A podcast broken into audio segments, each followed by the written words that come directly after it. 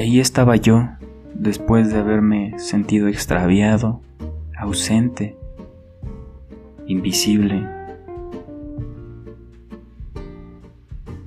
Conocí una parte de mí que se conmueve con un cielo, con las nubes, con las plantas, que conecta ver un perro caminar y correr y saltar y jugar sin saber que lo hace. Ver cómo las aves surcan el cielo y el viento acaricia toda su plenitud sin saber que están volando. Así yo me sentía. Y una lágrima recorrió mis mejillas. Y me cuestioné qué es esto que estoy sintiendo. Y mi alma se inflamó de amor. No supe qué significado darle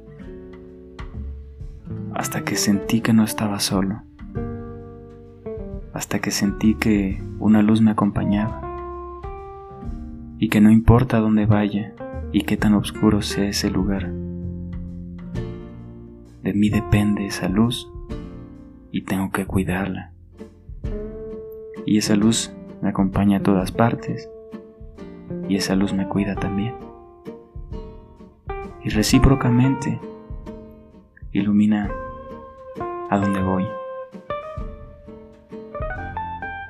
Después quise encontrarme con ese momento. Ahora camino hacia el horizonte buscando ese destello y esa luz. Pero me di cuenta que esa luz es un reflejo de mi yo, el ser interior, que el mundo solo se entiende de adentro hacia afuera. Y es un reflejo de nosotros. El cielo no lo lees ni lo interpretas. El cielo te interpreta. Algo de ti hay en el cielo. Esotérico, hierbas, irreal. Pero hay cosas que de verdad no se pueden explicar.